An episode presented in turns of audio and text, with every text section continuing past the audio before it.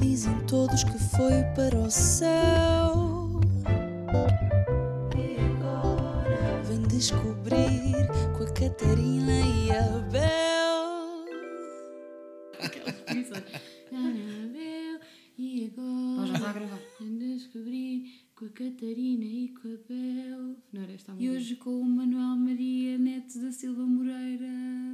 Olá, bem-vindos!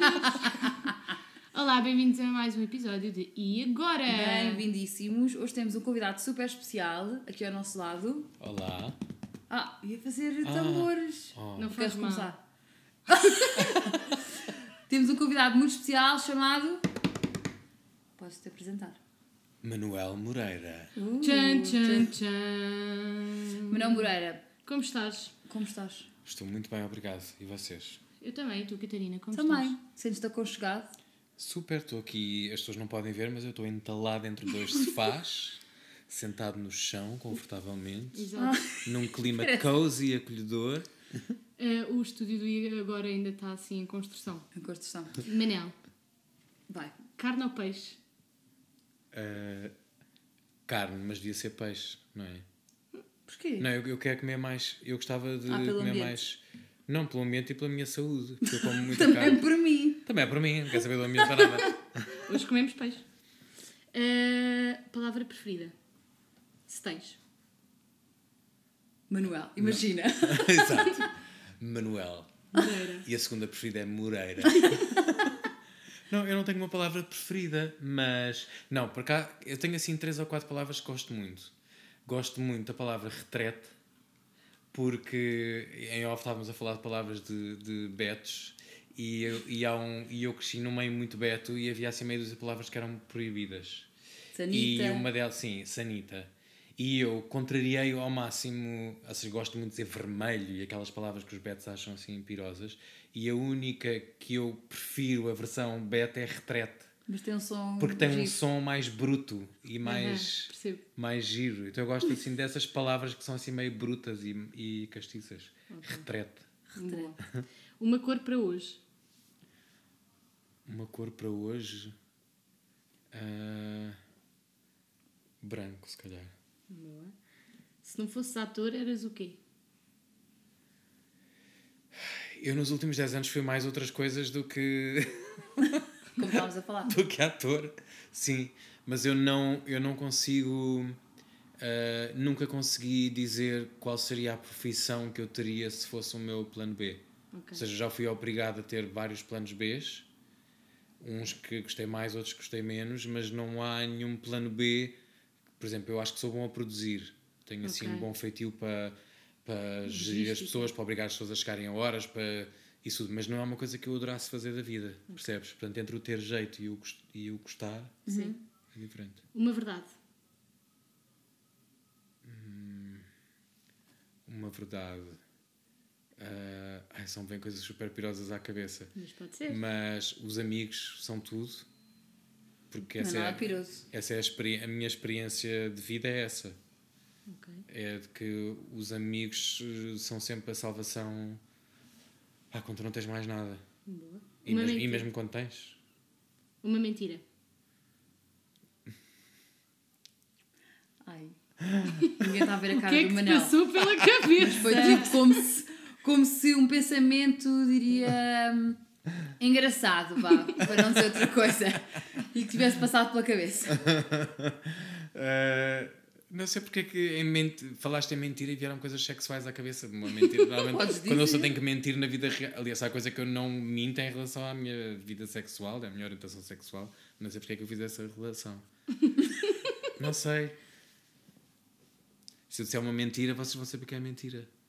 Mas Pronto, mas pode ser uma coisa que toda a gente sabe que, não é, que é mentira. Hum, Vamos parar de olhar para o Manel.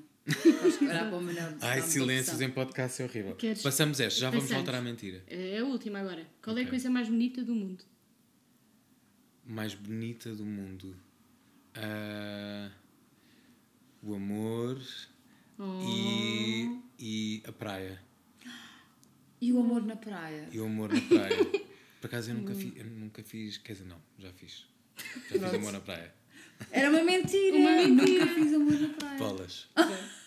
Olha, muito obrigada por estás aqui hoje. A Obrigado, Catarina, se calhar, vai-te apresentar aqui para quem não te conhece e nos está a ouvir. Então é assim, Manuel Maria Neto da Silva Moreira. Fomos ao Google. Não, Wikipédia. Tens de uma página na Wikipédia, Manuel. Sabias?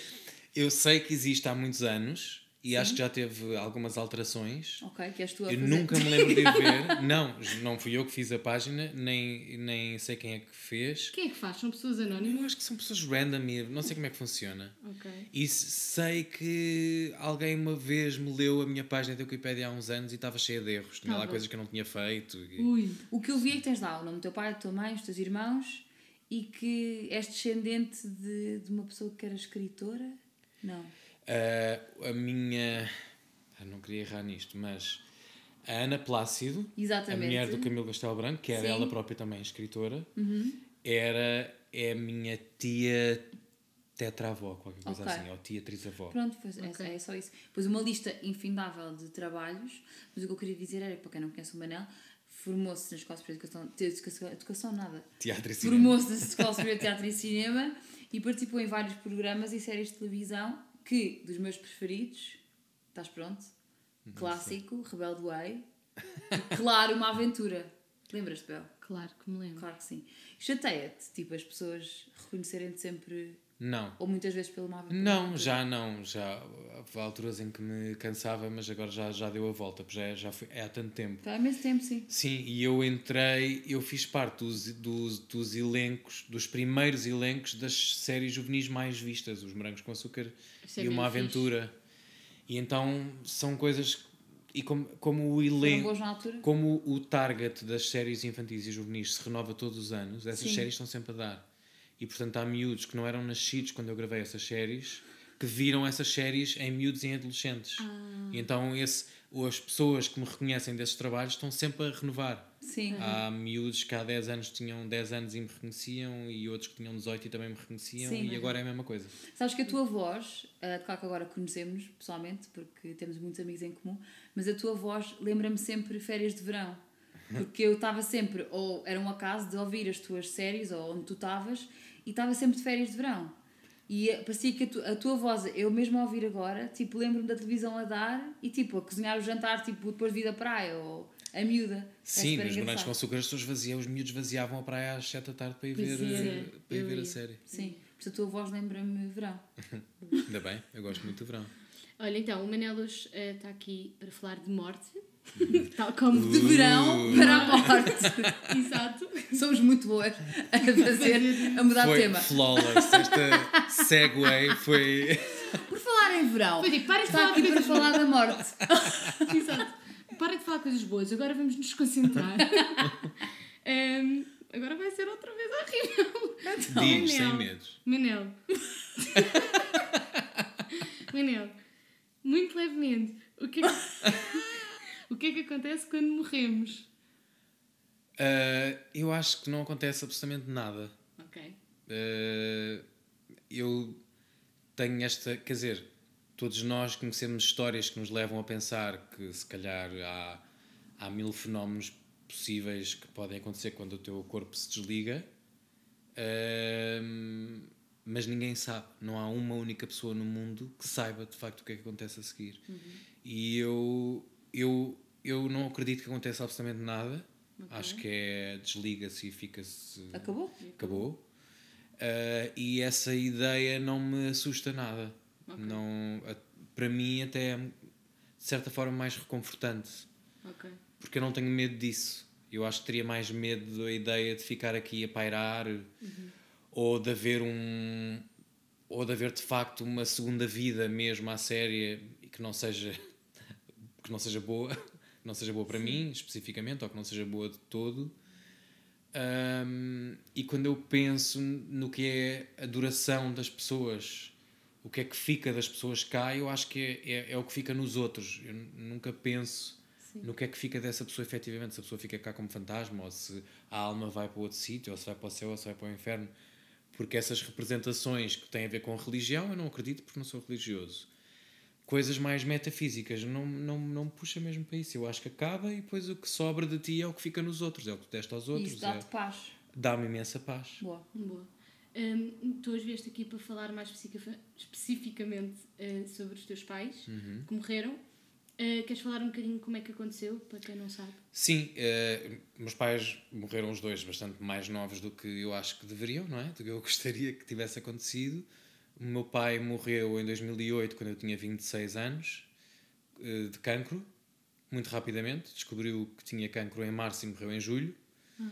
Super rápido. uh, super rápido e meia dúzia de anos depois a minha mãe que era super uh, saudável uh, e super enérgica super em boa forma uh, teve um aneurisma numas férias de verão uh, que foi uma das coisas que contribuiu para o desfecho ser tão, são tão trágico porque nos aneurismas e nos AVCs o tempo é tudo a, a- a rapidez com que tu atuas faz quase sempre muita Mas já diferença sabia que tinha aneurisma Não. ou só soube quando? não, uh, pelo que eu sei é muito raro as pessoas saberem previamente têm aneurismas, normalmente descobrem ou porque por algum motivo foram fazer um exame específico porque já tiveram um caso qualquer na família, por exemplo as minhas tias fizeram todas depois disto. Ok. Ah, ok. Uh, mas a maior parte das pessoas quando têm aneurismas Sim, não, não sabe, sabe. que tem ali um aneurisma pronto a explodir. A minha mãe tinha um. rebentou um duplo aneurisma no meio de umas férias, no meio do nada, o que fez com que a ambulância demorasse imenso tempo a chegar, a ambulância nem cima perdeu-se, depois foi para o hospital mais perto, que não tinha Os recursos. os recursos que devia e estas coisas são sempre tramadas. Isso é que eu também nunca dou conselhos específicos em relação a estas, estas situações. Mas há quem diga que tu, der, não, tu deves é pegar na pessoa e ir para o hospital que sabes que tem o melhor atendimento. Porque, por exemplo, no caso da minha mãe, puseram na ambulância, foi para Santiago do Cacém. Depois lá é que decidiram isto deve ser aneurisma. Vai para a Garcia da Horta, que é Almada. tinha. Depois lá era fim de semana, ao fim de semana não tem a neurologia, então depois teve que vir para São José. Esquece, já, já a hemorragia tinha feito o que tinha a fazer e, e, e pronto, o processo da minha mãe foi muito mais perverso do que o do meu pai, porque o meu pai descobriu que estava doente, mas está, ficou consciente. Ficou consciente que estava doente e, e ele deve ter feito lá o processo na cabeça dele, que na verdade não teve muito tempo para fazer porque aquilo foi muito rápido. Mas ficou consciente quase até ao fim e pronto, depois definhou muito e acabou por morrer. A minha mãe foi de um segundo para o outro, caiu para o lado e depois ficou num estado vegetativo que ninguém sabe garantir até que ponto é que havia alguma resta de consciência ou não. Eu prefiro acreditar que não, mas ficou 18 meses nisto. Ai, Ou seja, é imenso. muito tempo.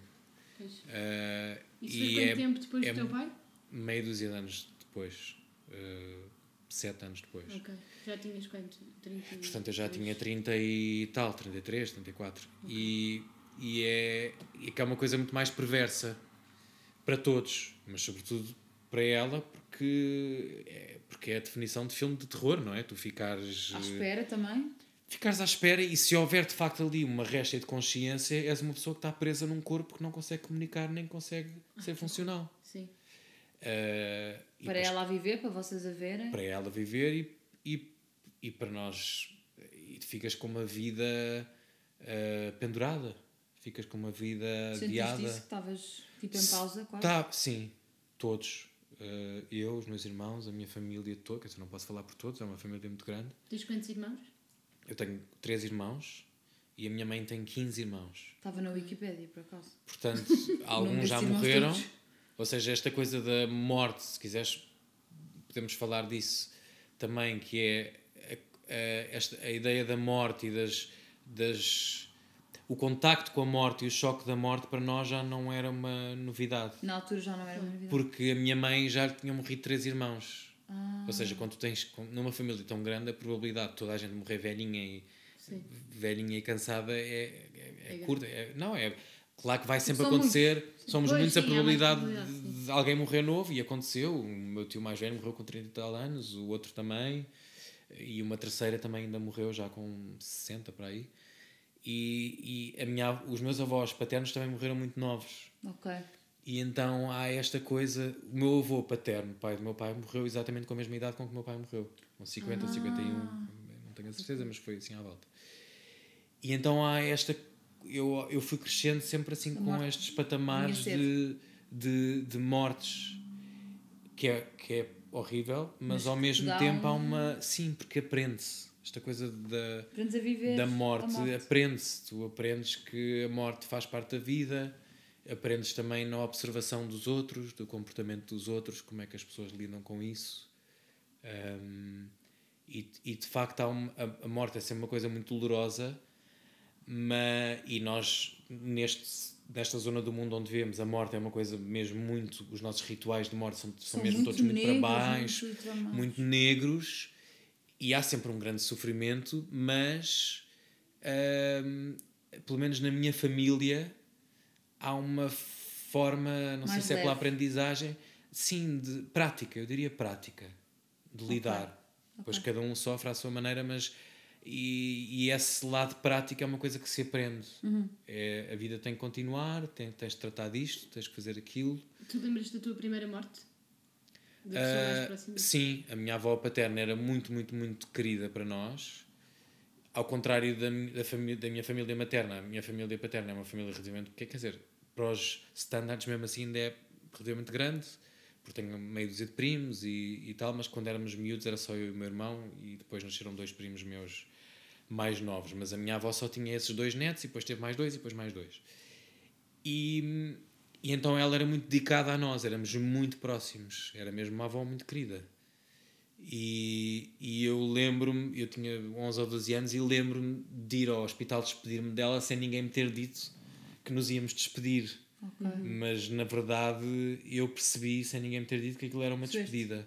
Que idade é que tinhas? Tinha 11, 12. Okay. Como é que percebeste? Uh, porque percebi pelo clima. Há coisas. Eu acho que um dos, erros, um dos erros que os adultos cometem, e nós agora que também já somos adultos, uh, e que já tenho filhos de amigos meus que têm a idade que eu tinha nessa altura, uhum. nós cometemos sempre o erro de achar que as crianças eh, percebem menos do que percebem. Os meus percebem tudo. Mesmo que eles não saibam assimilar não aquilo ainda. que se está a passar na altura, mas, mas estão a sentir, sim, estão sim. a sentir tudo. E há coisas que vão identificar logo e outras que vão identificar mais tarde, mas estão a apanhar tudo. Os sentimentos, as nossas emoções, as coisas que nós dizemos. Nós somos muito arrogantes, os adultos, achamos que se falarmos assim um bocadinho mais baixo e pusermos a mão à frente. Que as crianças quase são burras. Que a criança está ali, está distraída, mas Sim. ela está a 3 metros, ela até pode estar a brincar com o boneco e está a ouvir tudo.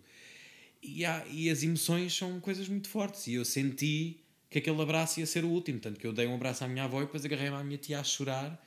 E eu acho que a minha avó estava mais do que pacificada com a, com a cena de que ia morrer e só, já só não queria que fizessem mais exames e mais, e mais coisas. Mas era de velhinha? Chatas. Ou? Não, era a minha avó. Sabe, quando nós somos miúdos, achamos sempre que as pessoas são muito velhas. Mas agora que eu. E há 20 ou 30 anos, as pessoas ainda pareciam mais velhas do que eram. Sim. Pareciam mais velhas do que parecem hoje em dia com essas mesmas idades. E pronto, a minha avó tinha um ar muito de senhora e cabelo armado e, e tal, mas eh, na verdade não morreu muito mais velha do que a minha mãe okay. morreu. Uhum. Minha avó, por acaso não sei de cor, mas não devia ter mais do que 60 e, 60 e poucos. É, é novo, é, é era muito nova. Sim, sim, sim. E, e, e eu lembro-me dessa. desse, lembro-me daquilo ter sido uma despedida de não ter tido nenhuma conversa assim de fundo sobre isso ser uma despedida. E tiveste algum dia? Disseste à tua mãe? Fiquei muito triste por aquilo estar a acontecer, muito, muito triste, Sim. mas de alguma forma percebi, pronto, que, era a vida. O que é que era? Que era a vida. O meu avô nunca existiu para mim porque tinha morrido quando o meu pai tinha 18 anos. Uhum. E portanto eu já tinha esta ideia de que as coisas acabam. Agora foi a vez da minha avó, pronto, e um dia há de ser a vez dos outros avós. E tu alguma vez tiveste uma conversa com a tua mãe ou com o teu pai sobre teres percebido em criança aquele momento ou, hum. ou deixaste só? Hum, não. Uh, falávamos muitas vezes da minha avó como sendo uma pessoa muito querida. Uhum. Uh, é isso, eu acho que é assim que eu lido com a ausência das pessoas, é falando Dela. muitas vezes das coisas boas. Tenho um desgosto enorme que as minhas irmãs não tenham tido essa experiência de ter uma avó assim. Uhum porque a minha avó do outro lado tem muitos netos, tem dezenas de netos e era uma pessoa mais fria e, e tem muitos netos, há muito mais por onde dividir a atenção. E essa minha avó é que era aquela avó clássica de, uhum. sabes, de, de, proximidade. E as minhas irmãs nunca tiveram essa experiência. E portanto nós partilhamos isso em, em, em, histórias, mas não sei, acho que aprendemos um bocado em família a morte não ser uma coisa, um, um peso que fica ali na família. Ok, seja. É, no meio disto tudo, há 3 ou 4 anos, a minha avó morreu, a mãe da minha mãe. Uhum. Uh, e morreu em casa, no sono. E, e lá está, tudo muito sim, foi super tranquilo. Ela foi para a cama, morreu à meia da noite, ótimo, já era velhinha, eh, impecável, impecável. E lá está, tenho muitos tios, foram to- muitos foram lá para casa ajudar, chamar coisas, depois são todos uns cromos. Estava a minha avó ainda morta na, no, no- no- na cama e estavam os meus tios a verem as contas, a dizer esta conta está mal, o- a eletricidade, estão-nos a cobrar a eletricidade a mais, uns cromos. E entretanto, a minha irmã, que trabalhava lá perto, foi lá à casa dar um beijinho e estava no quarto onde estava a minha avó, com a minha tia eh, e uma rapariga que trabalhava lá em casa. E estão assim as três à volta da cama. E a cama era muito perto da porta do quarto, porque os meus avós tinham, dormiam em camas separadas e o quarto era pequenino. E então assim que entravas no quarto estava logo ali a cama. E a minha tia, outra minha tia, estava na sala ao lado, na casa de jantar, a conversar com o senhor da funerária, a combinar as coisas, com os papéis. E quando terminaram, o senhor fecha a sua pastinha, vem-se embora e entra, por engano, no quarto da minha avó, a achar que era a sala onde ele se ia despedir dos meus outros tios. E então, assim que ele entra lançado no quarto, esbarra com o- a cama da minha avó, deixa cair Não. a pasta em cima dos pés da minha avó, falecida, e ficam dois segundos de silêncio sepulcral de, da minha tia e a minha irmã e a Heidi a olharem para, para o senhor. O senhor pega na, na, na pasta, vai virar-se para vir embora, hesita meio segundo, desce com a mão assim nos pezinhos da minha avó e diz até loguinho. E vai-se Tinha! faz uma festinha nos pés da minha avó e diz até loguinho. Tipo, já nos devemos ver! Que horror! Vocês riram-se ou não? Eu não estava lá, a minha irmã e a minha tia ficaram em choque. Até Eh, loguinho. O que é que aconteceu? Até logo. Não é a melhor história de funeral de É a melhor história de sempre. Achei que vocês iam Temos que gostar. fazer um episódio só com histórias de funeral. Não, é- Tu tens três irmãs ou duas irmãs? Tenho duas irmãs. Eu tenho um irmão que é quase meu gêmeo. Neste momento temos os dois a mesma idade. E depois temos duas irmãs gêmeas que são 10 anos mais novas que nós. Ah, E portanto há uma diferença muito grande ah, no peso que isto tem para nós e para elas. Porque elas Porque as minhas irmãs tinham 16 anos quando ficaram sem pai. Ok. E 23 quando ficaram sem mãe. Portanto, pois. ah, tiveram uma década a menos. Sim. E eu ainda entrei pela vida adulta adentro com o meu pai e a minha mãe vivos. Uhum. E as minhas irmãs não sabem o que isso é. Sim. E tu, e quando os teus pais morreram, e principalmente ter sido um período muito próximo, tu lembras-te como é que vocês lidaram entre irmãos com as notícias? Com. Olha, eu. se- Sem entrar em grandes pormenores, porque a história não é só minha, é deles, mas eu e o meu irmão não nos dávamos nada bem até à altura do meu pai ficar doente. E no dia em que o meu pai foi ao hospital e descobriu que estava doente, isso ficou automaticamente. Relativizas muita coisa. Mas logo. Sim. todos os clichês que existem sobre eh, a importância que tu passas a dar a certas coisas em comparação com outras são quase sempre verdade. Por isso é que são clichês. Porque eu e o meu irmão não tivemos que ter uma conversa sobre porque é que nos dávamos mal e agora nos damos bem. É porque aquilo aproximou-nos. Ahm, e, e com o meu pai a mesma coisa. Nos últimos dois anos de vida dele eu praticamente não me dava com o meu pai porque também tomei partidos em, em coisas familiares praticamente não o vi. Nem sabia que ele estava esquelético e não sabia que aquilo se, que, que depois o tinham obrigado a ir ao hospital e ele ficou doente. Mas no dia em que descobriram que ele estava doente, eu fui lá e passei a estar lá, pronto. Hum, acontece. E nós, entre nós, lidámos, pronto, olha, uma coisa horrível está a acontecer. O meu, a única coisa que eu me arrependo um bocadinho é que como as minhas irmãs eram miúdas e aquilo foi tudo tão rápido, nós não fizemos o build-up como deve de ser para isto vai acontecer. Aquilo foi andando e só quando o meu pai estava quase a morrer é que eu percebi que elas não estavam conscientes mesma que ele ia morrer tão depressa. Ok. Ah, Mas porque achas que quiseram esconder ou só. não, acho que foi, isto, foi, isto foi intuitivo, foi deixarmos andar e também porque ele definhou mais rapidamente nas últimas duas ou três semanas. Mas lembro perfeitamente de estarmos numa sala de espera do hospital e ver assim uma amiga fantástica do meu pai que nós não conhecíamos muito bem, que era uma amiga mais dos anos mais recentes, que falava muito e às tantas na, na sala de espera do hospital diz qualquer coisa, faz uma referência à morte dele iminente, qualquer coisa de. Ok. Já não me lembro o que era, mas era qualquer coisa que implicava o isto estar para breve. E eu lembro-me de uma das minhas irmãs abrir imenso os olhos e ficar assim a olhar para mim. Não Foi naquele aí. momento que ela percebeu que aquilo estava provavelmente por dias ou por semanas, que era uma coisa que nós nunca tínhamos debatido, nunca tínhamos falado sobre isso. Ah, e isso, quando, tá, quando tens pessoas mais novas à volta, se calhar é um, é um cuidado pronto, que tens que ter e que nós, se calhar, não tivemos. Mas de resto, pronto, muito unidos. E depois fui eu que lhes dei a notícia quando o meu pai morreu, também fui eu que lhes dei a notícia quando a minha mãe morreu. Uh, eu sou um bocado frio nessas coisas. A minha Como é irmã, a minha irmã até, uma das minhas irmãs até hoje tem um trauma quando eu lhe ligo. Nós falamos muito no WhatsApp e em vídeo. Então quando eu lhe faço uma chamada normal, ela diz sempre, ai, Ai, o que é que foi? Mas foi ao telefone. um trauma comigo. Não, elas, quando, quando eh, eu morava em casa, estava em casa da minha mãe quando o meu pai morreu e fui lá dizer-lhes à cama e depois co- elas estavam a morar comigo em minha casa quando a minha mãe estava no hospital. E, e portanto, já estávamos há muito tempo à espera daquilo, só que de repente eles ligaram-nos e eu chamei-as à sala e elas ainda estavam a entrar e eu disse, a mãe morreu, porque às tantas também o seres demasiado prático, às vezes esqueces que nem toda a gente no mesmo dia pode estar com a mesma frieza.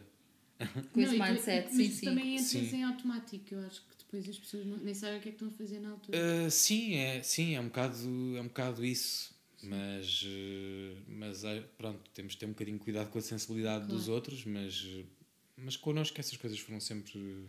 E depois, quando a tua mãe morreu, sentiste que houve.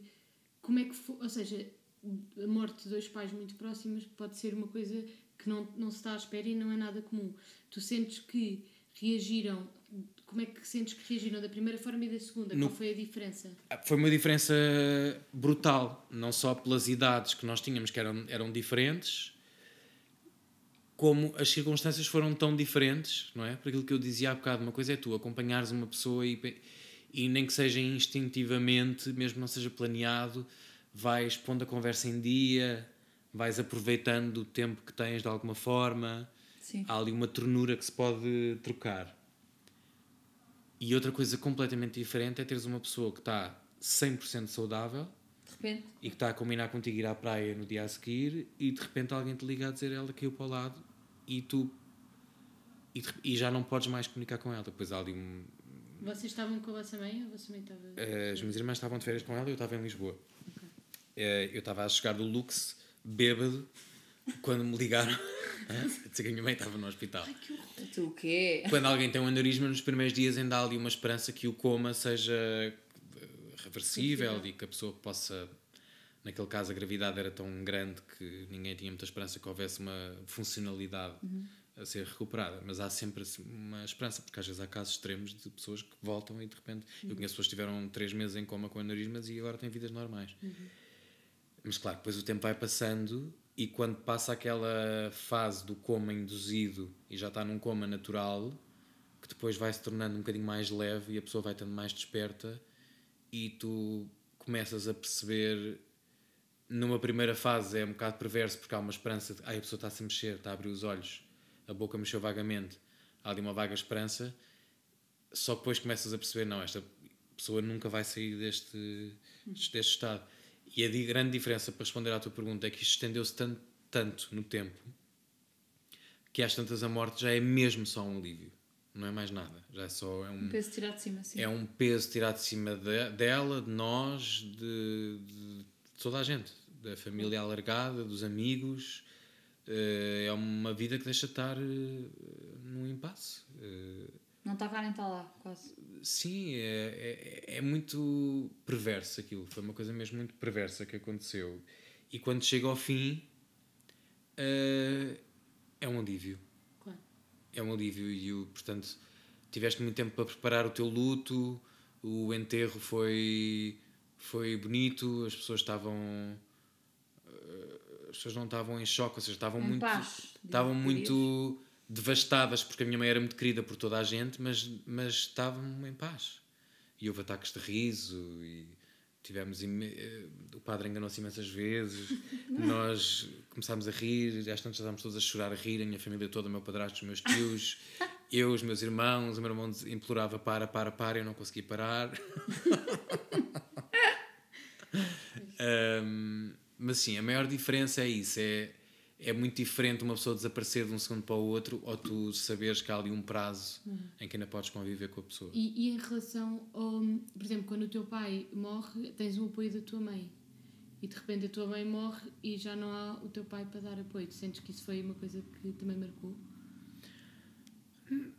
Não, não foi. Não, porque hum, nós temos este privilégio, e é mesmo um privilégio muito grande, de ter já de ter imensos amigos e depois de ter uma família tão grande. Então esse ano todo perverso em que tivemos ali naquele impasse, hum, havia um, um apoio muito grande, porque tu, tu ter, estás a passar por esse horror e por cima disso ainda teres o peso de seres a única pessoa que está lá, que vai ao hospital, que lida com papéis, que fala com a segurança social, que trata de lavar as camisas de noite, que fala com os médicos, que fala com os enfermeiros, que combina a medicação, que vai comprar não sei o quê, isso é um, é um peso brutal por cima do teu sofrimento natural. Claro. Uh, e quando tens uma família tão grande, um, Divide-se um bocado. é? divide-se completamente. Um trata dos papéis, outro trata dos pijamas, outro vai lá às nove da manhã, outro vai ao meio-dia, outro vai às duas da tarde, outro Isso vai. é épico. E portanto nunca nos faltou apoio nenhum. Ok. E depois estamos lá, nunca estávamos menos do que três pessoas à volta da cama, também foi pré-pandemia, o que também é um privilégio, não imagino o que é passar por aquilo numa pandemia, porque nunca estávamos menos do que três pessoas à volta da cama, e a contar andotas por cima dela, e a rir, Claro. e, e, e, portanto não tive essa coisa de. Eu imagino que uma pessoa que só tenha uma, tenha uma família de três pessoas e uma morre e depois morre a segunda, já não tem o apoio da primeira, não é? Pois, exato, vocês mas- têm uma rede grande. E mas mesmo com a minha mãe, uh, desculpa interromper, Manel, mas uh, éramos só, eu sou filha única e a minha mãe não queria mais ninguém que soubesse, que soubesse o quão mal ela estava. E a minha mãe estava consciente até ao final. Então só queria que eu e o meu pai tratássemos das coisas. E esse peso, eu nunca pensei nisso, mas esse peso por cima do que está já a viver emocionalmente é tipo, não é um fardo, mas é, é, é mesmo uma carga pesada. Acrescenta mais. Pois. E acrescenta muito mais. E eu acho que nunca tinha pensado nisso, que se calhar se houvesse mais pessoas envolvidas, porque também não era o que a minha mãe queria, mas tinha sido muito melhor, ou menos mal. Não tenhas dúvidas, era mesmo um alívio grande. Eu, entretanto, eu estava a trabalhar e a, a fazer coisas, todos nós tínhamos as nossas vidas, mas tu deixares uma pessoa importante para ti entregue aos cuidados de desconhecidos, Sim, sim. É, tem sempre um peso enorme, por mais que Claro. os profissionais de saúde sejam ótimos e tivemos sempre Sim. enfermeiras espetaculares e tudo, mas quanto mais tempo ela puder estar acompanhada de Claro. pessoas de confiança melhor e tu puderes distribuir esse, É essa função por horas e por dias e, e tudo e saberes que está sempre bem entregue e tu teres o teu próprio espaço para respirar ah, eu, eu assisti de tudo, nós passámos por muitas modalidades diferentes de, de hospitais, de enfermarias, de cuidados intensivos, de, de quartos eh, individuais, quartos duplos, enfermarias. E portanto assisti-me, eu, houve um dos quartos duplos onde a minha mãe teve, em que nós entrávamos e saíamos e éramos imensos e a cama ao lado era uma senhora que só tinha o marido, não tinha mais ninguém e ele estava lá o dia inteiro. Pois. o horário todo das visitas, era de manhã à noite até aquilo fechar. E eu penso, este, e este homem quem é que o ampara a ele? Ou seja, porque o, o, o privilégio tem várias camadas, não é? Há o privilégio do dinheiro, o dinheiro, por exemplo, torna tudo muito mais fácil. Nós eh, não somos pobres, mas também não temos dinheiro para nada, ou seja, aqueles luxos de que na saúde tu, tu precisas. Dava jeito, sim, sim. Dava gente- nós não temos. Minha mãe teve três meses um ou dois num hospital particular porque o seguro da empresa pagou. Depois também deixou de dar, voltou para o público. E passámos pelas modalidades todas do, do, do público. Eh, e portanto, esse privilégio não tínhamos. Mas teres o privilégio De de morar numa capital em- e teres uma família grande e te movimentares em meios em que as pessoas são muito informadas e que tu, apesar de não teres dinheiro para os mega hospitais ou mega tratamentos, tens esse privilégio de haver sempre alguém que conhece alguém trabalha que é lá. médico e que pode perguntar. E atenção, não estou a falar de cunhas, estou a falar de tu poderes esclarecer, por exemplo, uma dúvida. Nós às vezes nem nos lembramos o quanto o acesso à informação e ao conhecimento Claro. É um pode tornar uma destas situações tão melhor ou tão pior.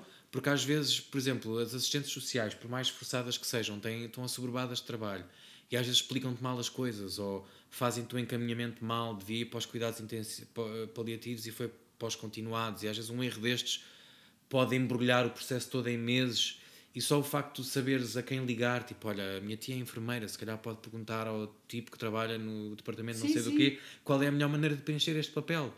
E só isso já é um, Facilita isso é um privilégio tão grande. Facilita muito. E nós tivemos esses privilégios todos. Ahm, e, portanto, ganhei mais que nunca a noção de, do que é o privilégio. E não estou, repito, a falar de dinheiro de todo. Claro, sim. Acho mesmo importante falar sobre isso. E, e, acho, e achava muito importante que hum, o tema da morte e do luto fosse uma coisa mais informada para que quem não sabe ter mais acesso a essas coisas. Nós falamos imensas vezes sobre funerais e não sei quê. Nós temos descoberto coisas horríveis de pessoas que ficam com o corpo em casa durante dias porque não têm dinheiro para dar entrada numa funerária até a segurança social dar. Porque a segurança social demora meses, ou às vezes vá, semanas. Mas tens que entrar com aqueles 1.300 euros, que é um funeral, um, um velório, um enterro base. Portanto, nem sempre, e muito poucas vezes, a a segurança social te vai adiantar o dinheiro. Ou a agência funerária vai adiantar esse dinheiro. Portanto, Sim, É eu cheguei, a horrível. indústria dos funerais também já está super monopolizada. As grandes funerárias já se embarcaram as funerárias pequenas todas. Eu também aprendi esses, da primeira vez aprendi esses truques todos. A ir a descobrir a funerária mais barata e não sei onde, e depois eh, pedir a ajuda da Segurança Social e, e, e tudo assim. São coisas que tu não desejas aprender, mas que depois na. Lá está, também é um privilégio que isso para ti seja fácil, Claro, não é? claro. E que possa estar informado. Hum, em relação ah, ao luto, como é que tu descreves o teu luto agora? Como é que tu sentes que o luto está na tua vida ou como é que fez?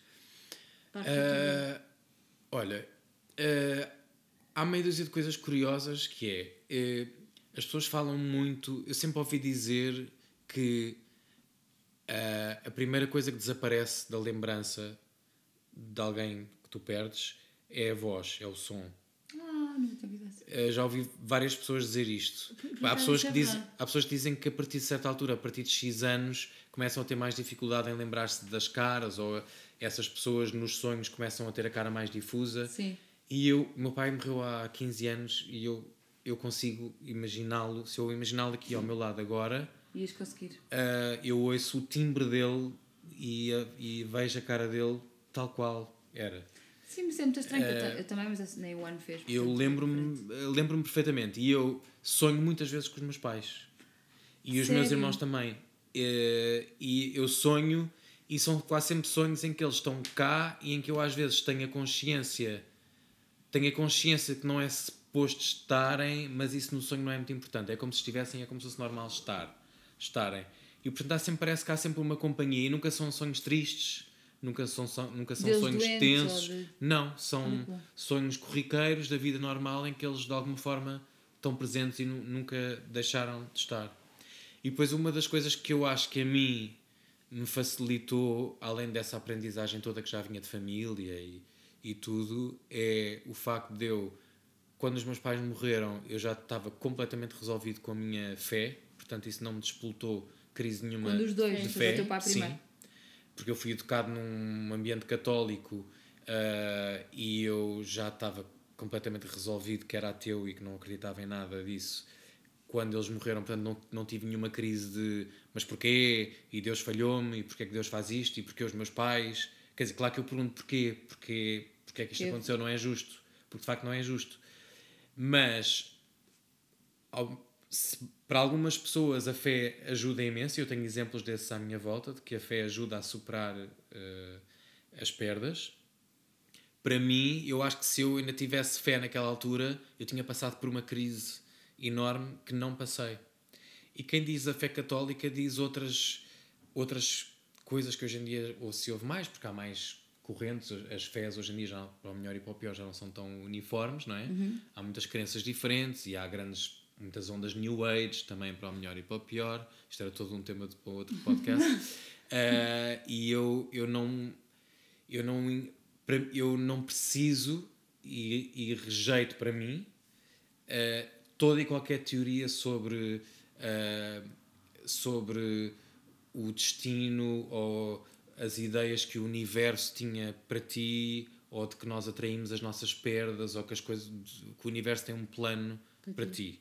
Sim. Porque isso para mim também só me causaria mais raiva, que é tipo, então porquê que o plano é este? Exato. Ou porquê que para eu ir parar àquele sítio teve que ser a isto. minha mãe a sofrer? Porque é que a minha mãe teve que ficar eh, uma- numa cama presa no seu próprio corpo durante um ano e meio? Isso, essa ideia não me serve. Eu percebo que sirva a algumas pessoas, a mim não me serve mesmo. Até me. Se alguém disser à frente das minhas irmãs que o plano do universo era, era este, para elas poderem chegar ao ponto X e Y e que elas atraíram a perda dos próprios pais, eu não vou responder por mim. Porque acho isso ofensivo. Sim, é, é as respostas clichê. Acho isso ofensivo não, não, e, e essas ideias a mim não me servem. Portanto, o, o facto de eu achar que isto é tudo aleatório e que depois, sim, claro que nós com as coisas aprendemos coisas. Obviamente, se te acontece uma coisa má e depois tu tens uma nova vida, tu vais tentar fazer o melhor dessa vida. Porque também sabes que aprendeste com o que viveste. Também Aprendeste, tornaste uma sentido. pessoa mais resistente ah, pá, e de facto, se calhar, se eu- a minha mãe não tivesse morrido naquela altura, se calhar eu depois, no ano a seguir, não estava no sítio X e não tinha acontecido aquela coisa boa. Sim, está bem, eu vou aproveitar essa coisa boa que só me aconteceu porque a minha mãe morreu. Mas Mas, não eu não vou pensar nisso como um plano que estava destinado. N- Não, não vou, nem quero, nem me interessa. Ah, essas ideias não me servem mesmo. Ah, respeito que sirva a Claro. algumas pessoas, mas a mim não me serve, não me serve muito. E portanto, isto para responder que o meu luto é bastante ap- apaziguado por isso. Eu acho que a minha mãe e o meu pai vivem em nós e nas, nas coisas que cá deixaram e nos risos que deixaram e, na, e naquilo que eles dançaram e nas memórias que nós temos com eles. E, e pronto, e o meu luto é esse. No, durante a altura em que a minha mãe estava doente, ou seja, como havia aquela tensão, no fundo era uma pessoa que já estava morta, mas não estava, eh, o meu, a minha preparação para o luto e o meu escape foi dançar. Eu, uma vez por semana, tinha que ir estragar-me todo, dançar uma noite inteira e, e, e foi, era mesmo terapia. É uma coisa que eu gosto de fazer sempre. Eu saio muito à noite e gosto muito de dançar, eh, mas nesse ano e meio foi, foi o meu processo. Era naquele.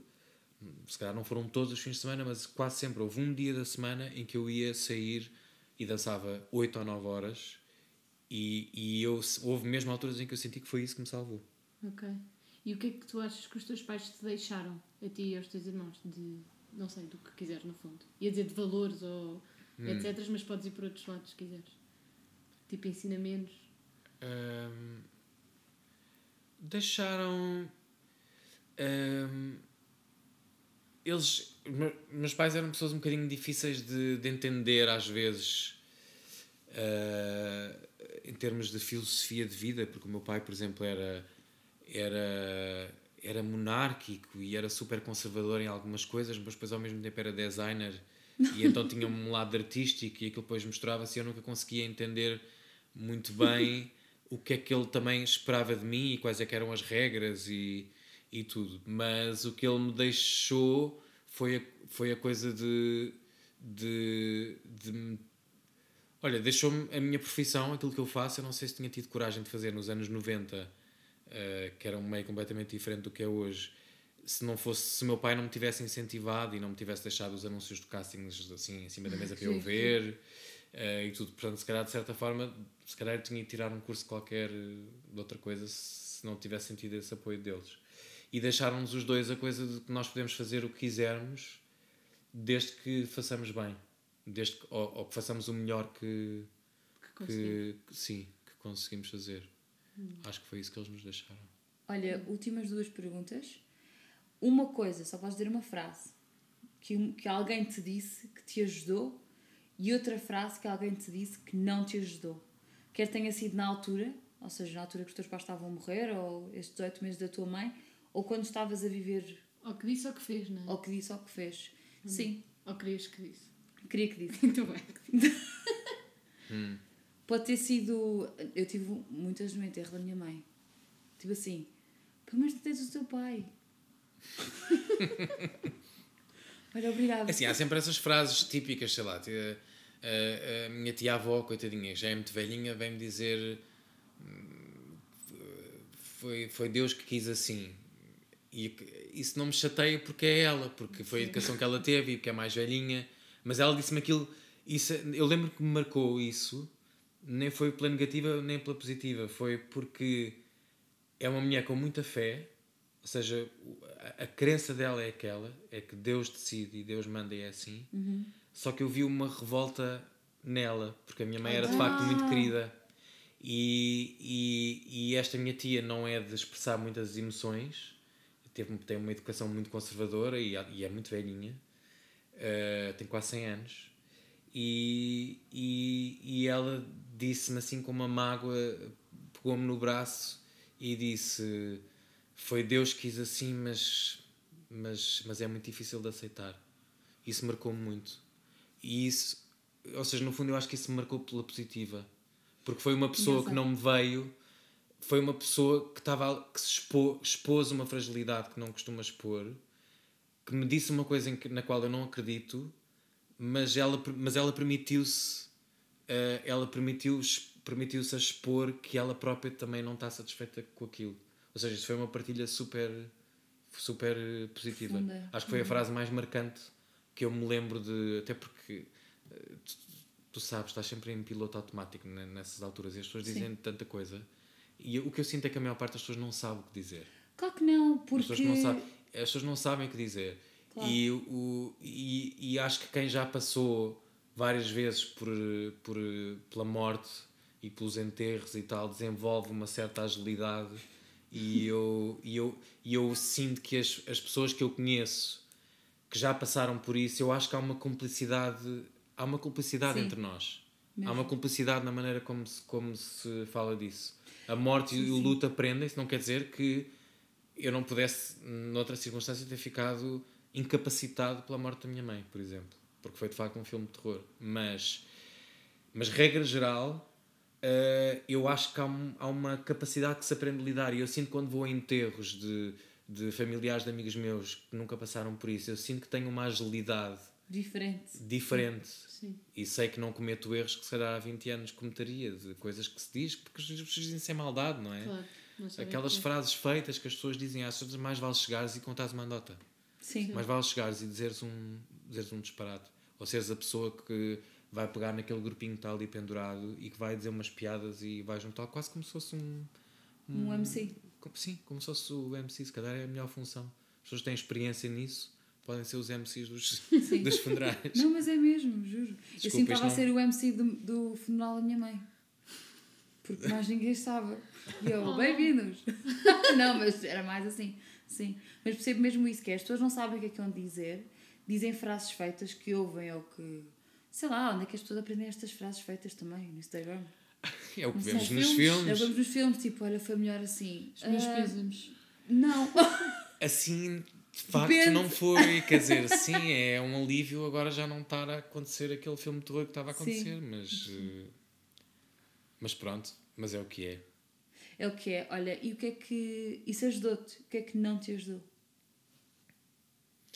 Eh, Já falámos das frases feitas, mas. sim, Podem ser coisas que, que as pessoas fizeram, também os amigos ou assim.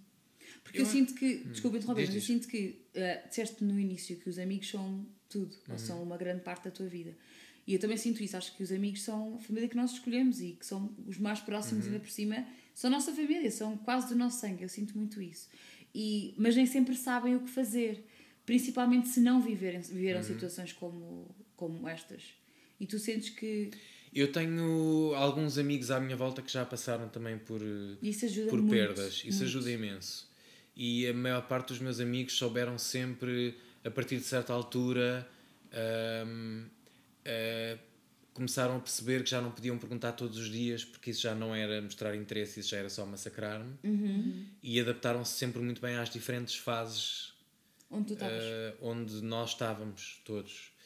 Ah, e portanto eu não consigo. Há uma coisa.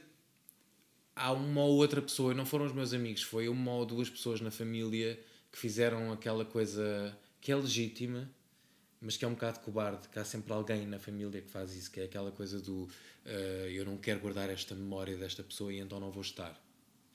E, e isso é um bocado egoísta Sim. mas ao mesmo tempo, quem sou eu para, para censurar. E como a minha família é tão grande, isso acabou por não ser. Eu penso, pronto, não vais estar presente, não, não estás. Sim. Sim. Paciência, olha, é uma escolha. Nem sequer consigo censurar isso. Mas de resto não consigo lembrar mesmo de, de coisas negativas. Se calhar sou um sortudo, mas eh, Acho ótimo.